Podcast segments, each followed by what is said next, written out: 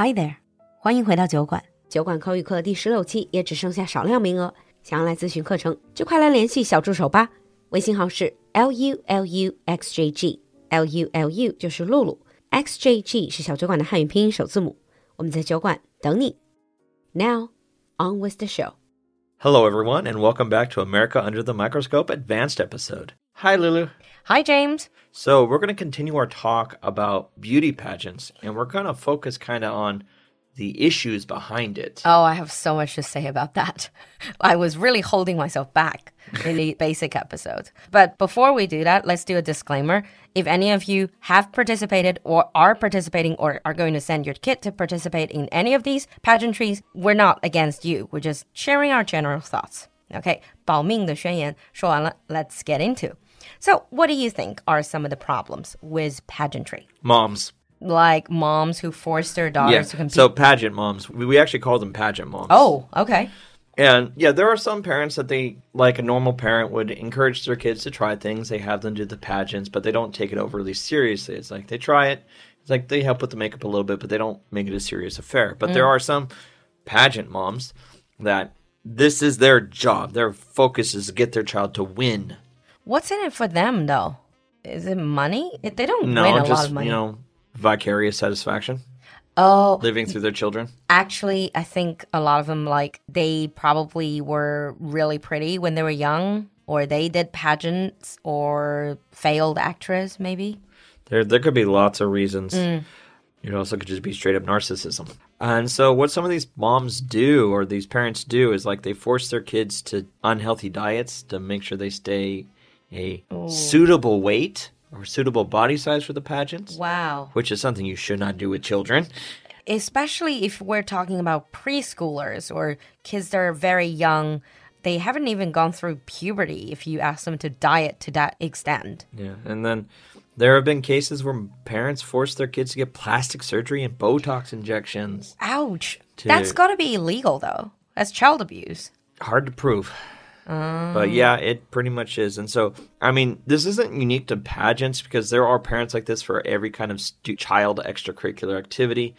Because I imagine all of us can think of like that parent that pushed their kids to play piano so much, or their parents who pushed their kids to play so much in basketball or things. Eh, Well, but I mean, even if it's talking about Tiger Mom example, forcing your kid to play musical instruments, but at least you're not torturing your kids, outright torturing your kids by subjecting your kids to some sort of surgical procedure, unnecessary Right, it's- surgical procedure. It's That is crazy. me personally, I don't mind the idea of beauty pageants if you just let us like, okay, so for the kids, minimal makeup. You can't. It's like uh, you, you can't really do anything else other than that. It's like I've seen people give their make their children wear false teeth because their teeth are still missing. like they're kids. They're six year old. They're supposed to be missing teeth. Yeah, so there's that's the other problem because like we talked about in the basic episodes, this whole pageantry, no matter what age group, you always have this very very mature makeup. Kids were dolled up like adults. So it's this whole sexualized children in a Yeah, way it- that is really disturbing. That is one of the biggest critiques of beauty pageants is the objectifying of women, and especially for the younger ages, because it's basically mm, turning the girls into dolls and making them act and dress much more maturely. Yep. It's like you don't want your seven-year-old daughter to dress like a twenty-one-year-old. especially thinking about from the safety point of view, this might attract really dangerous attention from th- the Dangerous dangerous people. crowd. Yeah.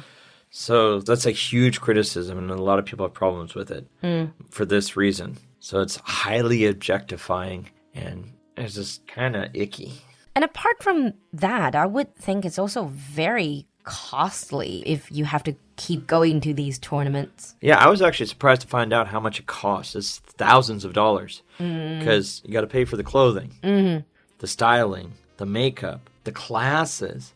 Because there are pageantry classes. there are pageantry classes that teach you things like how you should smile, how you should wave, how you should walk, which is really going like above and beyond. And not only that is some parents will travel really far to go to these events because they're not held everywhere. Um, and then you have to pay for that and got to pay for the coaches. So it is a very money intensive activity. Yeah, I would think because there is a demand, there will be people obviously profiting on it. For example, like coaches. And then I sometimes I also think it's probably then you got like a small circle of pageant moms and they probably there's a lot of infights because you see that with any type of competition where kids get involved and parents get involved. Yeah. Uh, be it mathletes or be it uh, any sort of musical contest. Well, you can actually get examples of this in America because there are documentaries on this. Mm. That they have documentaries on pageants and pageant moms. Mm. If you're interested, you could go find them online and watch them and see what the whole situation is like. Mm. James, you're a dad. I, I know you have a, a son, but if you had a daughter, would you be willing to agree to your daughter being in a beauty pageant? If it's her decision, yes. But I wouldn't go full on like insane beauty modification steps. Uh, Hey, I would say it's like, okay, you can do it. We're gonna keep things a bit more natural. Hey, and then if you win, you win. If you don't, you don't. yeah. So it's basically like a Zen, more like a Zen state of mind. Yeah. Are there any more natural beauty pageants? Uh, yes, there are. Um, these are starting to show up, especially for younger kids. There are now beauty pageants that have specific rules about no makeup or no hair product. So you can like tie up the hair, bow, braid, and all that stuff, but you can't like Put on heavy makeup. put on heavy makeup. You can't do like wax and stuff in the hair and things like that. Spray. Yeah, and then there are ones that have very specific rules about what kind of clothing you can do in it, mm. so that they are wearing more age appropriate. Yeah. I mean, the problem I have with child participating in beauty pageants is that I, I don't think it's good for their self esteem. I mean, if you get judged on merits, like uh, whether you're a good piano player or football player, that's fine. Or if you do well in math, that's like efforts. But being judged on how you look when you are five or six or even 10, that's gonna, if someone finds you beautiful, that probably just really goes to your head. But if someone finds you not beautiful enough, that's gonna really mess you up. Yeah. But as we're approaching the end of today's discussion, I would like to talk about something that's moving away from girls' beauty pageants. Men, Yeah. where are the men? It's not really just men's beauty pageants. I know that's not a thing. But earlier on, you mentioned objectification of women. Yeah. And it's they are some rare occasions that men are being objectified. Yeah. Quite so openly. There are a few. So, like, we think of things in America like this, like the firefighter calendars. The firefighter calendars, like usually shirtless. Shirtless, very muscular, fit men Mm. on calendars, and then they do things for charity. But they also do things like um, auctions where you can buy their time. Isn't that just a bit escort service though? Well, that costs extra. But maybe it's more like PG version, like have, have a your- coffee it's together. supposed to be like have a dinner with them. So it's like Mm. you auction, and you can have a dinner with them. It's like it's all above board. It's Mm. not. Yeah. I mean, you talk about firefighters, and that's like very stereotypical objectification, at least in America or in some of the Western countries. But I always remember in Rome once I saw this calendar for like attractive priests. they look good though. They really look good on a calendar. Again, it's also selling calendar. I think it's all for fundraising. It is all for fundraising. It's all a way to make money for various charities. Yeah. We're not doing double standard here. It's just that because it happens much rarer than objectification of women, and then they're doing it, I think, willingly as an adult. So I have no problem with that. Mm. And the other thing, because earlier on we said all these beauty pageants, the let's say we mentioned the word queen, like prom queen or rodeo queen, that sort of thing.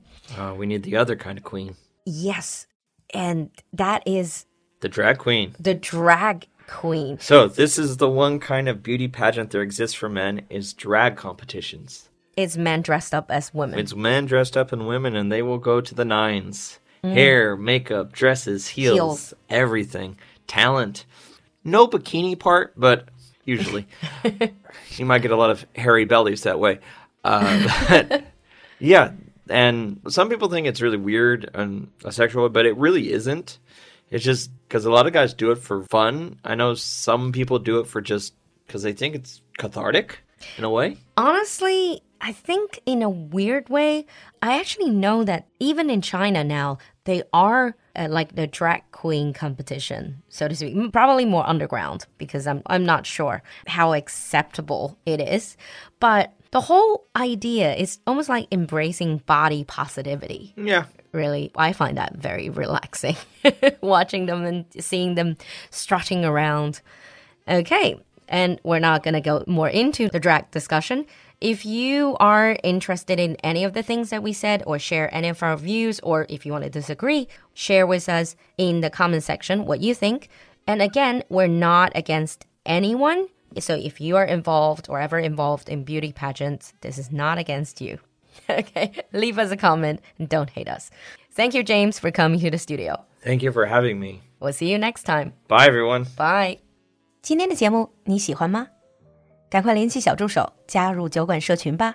小助手的微信号是 l u l u x j g，我们在酒馆等你。